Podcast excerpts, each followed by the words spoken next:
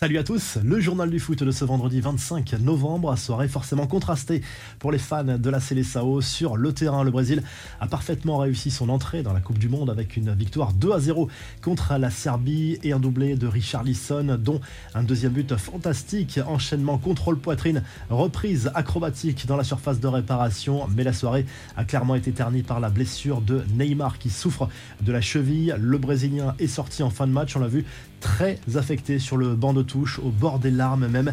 Il a ensuite regagné les vestiaires sans béquille, mais en boitant bas. Verdict entorse de la cheville pour Neymar. La possibilité de le voir déclarer forfait pour le reste de cette Coupe du Monde est une vraie possibilité. La presse brésilienne est inquiète, mais s'en tient aux propos de Titch après la rencontre. Le sélectionneur brésilien qui est persuadé que Neymar reviendra avant la fin de cette compétition, mais l'inquiétude forcément gagne du terrain au Brésil. Le joueur lui est sorti du silence quelques heures plus tard pour féliciter ses partenaires pour cette victoire, mais rien à propos de cette blessure.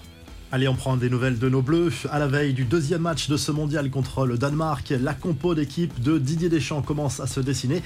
Raphaël Varane va sans doute retrouver sa place de titulaire dans le 11 de départ, ce qui devrait apporter de la stabilité dans l'axe.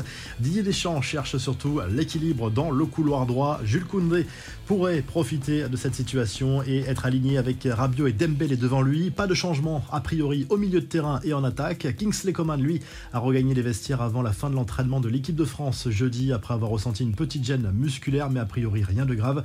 Gravement blessé face à l'Australie, Lucas Hernandez a lui été opéré avec succès jeudi soir. Le long chemin de sa rééducation commence ici, mais tout s'est bien déroulé selon le Bayern Munich. L'actu du mondial, c'est aussi le record établi par Cristiano Ronaldo lors de la victoire du Portugal au dépens du Ghana 3 buts à 2.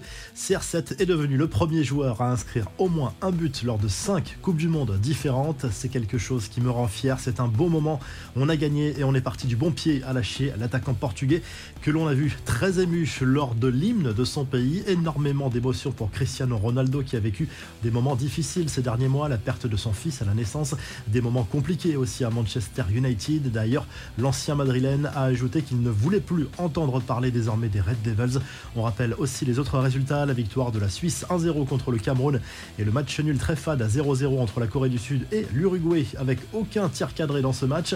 Au programme ce vendredi, après la rencontre Pays de Galles-Iran disputée à la mi-journée, Qatar-Sénégal et Pays de Galles-Équateur dans le groupe A, l'Angleterre défie les États-Unis dans la soirée.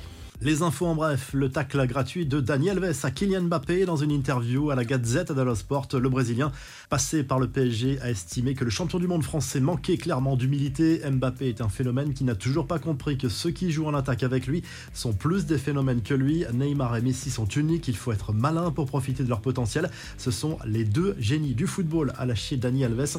Enfin, des bonnes nouvelles pour Sébastien Haller, l'attaquant du Borussia Dortmund, qui souffre, on le rappelle, d'un cancer des testicules, a subi une nouvelle nouvelle opération qui s'est bien passée. Hâte de commencer la suite, a écrit notamment le joueur sur les réseaux sociaux.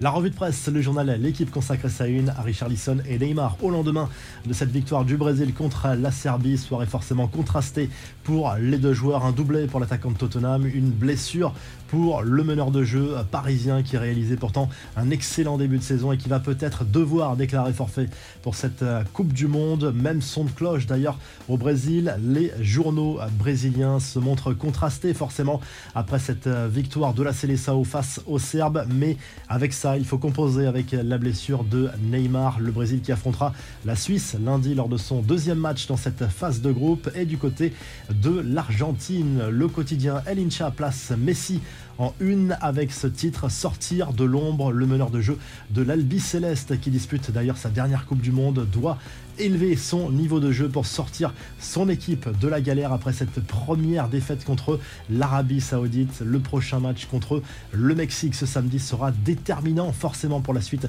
de la compétition. Si le journal du foot vous a plu, n'hésitez pas à liker, à vous abonner pour nous retrouver très vite pour un nouveau journal du foot.